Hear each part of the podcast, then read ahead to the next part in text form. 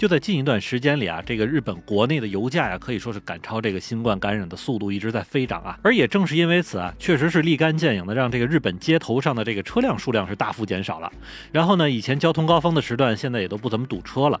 但是与此同时啊，自行车出行的比例其实是有所上升的，虽然没有达到那种压倒性的数量啊，但真的现在能感觉到啊，比之前看到的自行车数量要多了一些。不过有一个问题挺有意思的，就是作为自行车制造的大国啊，其实在对电动自行车的制造方面是非常有经验的。但是讲真啊，虽然平时还是可以看到一些电动自行车，但是总体的数量要比起咱们国家骑电动自行车的人来说，可是少得多得多。而不仅如此啊，很多使用自行车通勤或者代步的人呢，多少都还对电动自行车抱有一些不满。而其中的原因也确实让作为中国人的我啊，多少是有点不明白的。明明有时候路程就是很远，明明有时候还有上下坡，明明骑电动自行车就能更快更省力，那么为什么这帮日本人就是放着捷径不走呢？欢迎你收听，下站是东京，八尾还在站台等着你哦。欢迎大家回来，我是在站台等你的八尾。先不说电动自行车啊，单就是一般自行车，我其实多少也觉得日本人在对待它的态度上是挺矛盾的。因为日本呢，不少路面是没有自行车专用道的，也就是说，如果想要骑自行车的话，那就得贴边骑或者骑到人行车道上去。而在这种交通环境下呢，如果自行车的保有量很少也就算了，但实际上根据日本自行车产业协会的一个统计数据来看呢，在二零一三年的时候，日本自行车保有量达到了七千一百五十五万辆的这个高峰之后，虽然随后的几年之内啊，这个数量是有所下降，但是基本还是保持了日本国民每两个人就有一个人有自行车的一个现状。当然啊，也是因为基础建设和交通手段有着些许不兼容所导致的问题，其实也不少啊。因为单就从保险公司对骑自行车人提供保险产品这件事儿就能知道，一旦经常跑在人行道上的自行车和行人发生了碰撞，那么赔钱就是一定的了。而且据说呢，赔的还挺多。因为我自己就听到保险公司的一个案例啊，就是说没上保险并且骑车撞了人之后，大概赔了九百万日元，折合人民币呢大概是五十多万人民币左右啊。所以可见这事儿也确实是不轻。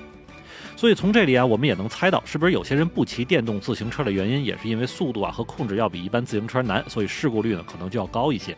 那么再说回为什么不少日本人更愿意骑普通自行车而不是电动自行车啊？当然这件事情首当其冲的就是这个价格。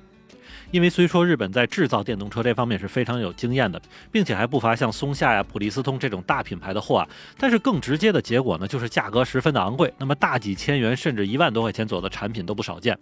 那么如果你还想要那种和小型摩托车一样的电动自行车呢，其实日本管这种车子叫做原副二轮啊，意思也就是说带着电源的两轮车啊。那么其价格就会更贵了，因为不少这种车子的设计原本就是这个摩托车的架子。那么除此之外啊，一般自行车或者那种电动助力自行车。也就算了，而这种更像摩托车的电动车呢，其实对于驾驶员竟然还都是要考证的。所以对于不少真是喜欢摩托车并且有驾照的人呢，可能也就直接去买摩托车了，不想这么费劲儿的，最终还是要回归到普通自行车。所以像这种电动摩托车的处境，其实还真的是十分尴尬的。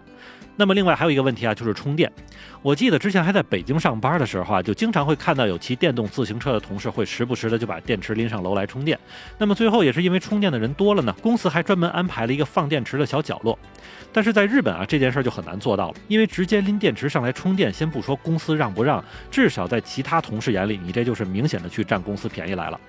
还有就是，无论是自行车还是电动自行车，存车都是一个特别大的事儿。因为日本的停车场不少，但是停自行车的停车场可就不那么多了，并且呢，价格还挺贵的。有时候呢，有些骑自行车上下班的人，如果在楼下去使用那个收费停车场的话，这一天下来呀，恐怕都得是五百到一千日元的停车费。那这事儿放在咱们国内，你停个自行车，你敢找我要三十或者六十块钱吗？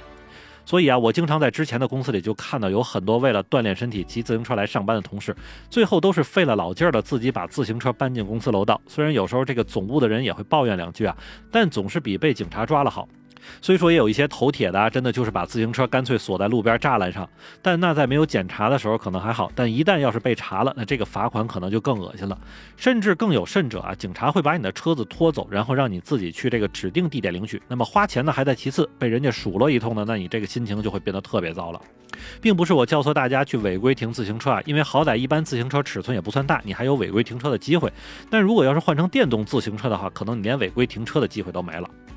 所以也正是因为上述种种原因哈，日本的电动自行车的消费对象啊，往往就是那些家庭主妇啊，或者需要接孩子、送孩子、需要出门买菜之类的人。而且呢，这些车子也多是那种电动助力自行车，和咱们这个在国内常看到的那种和摩托车很像的是不一样的。而如果你要在街上看到一个男的西装革履的骑着电动自行车的话，那他骑的那个车子多半还都是那种共享单车。而真正自己去买一个电动自行车上下班的日本男性可以说是少之又少了。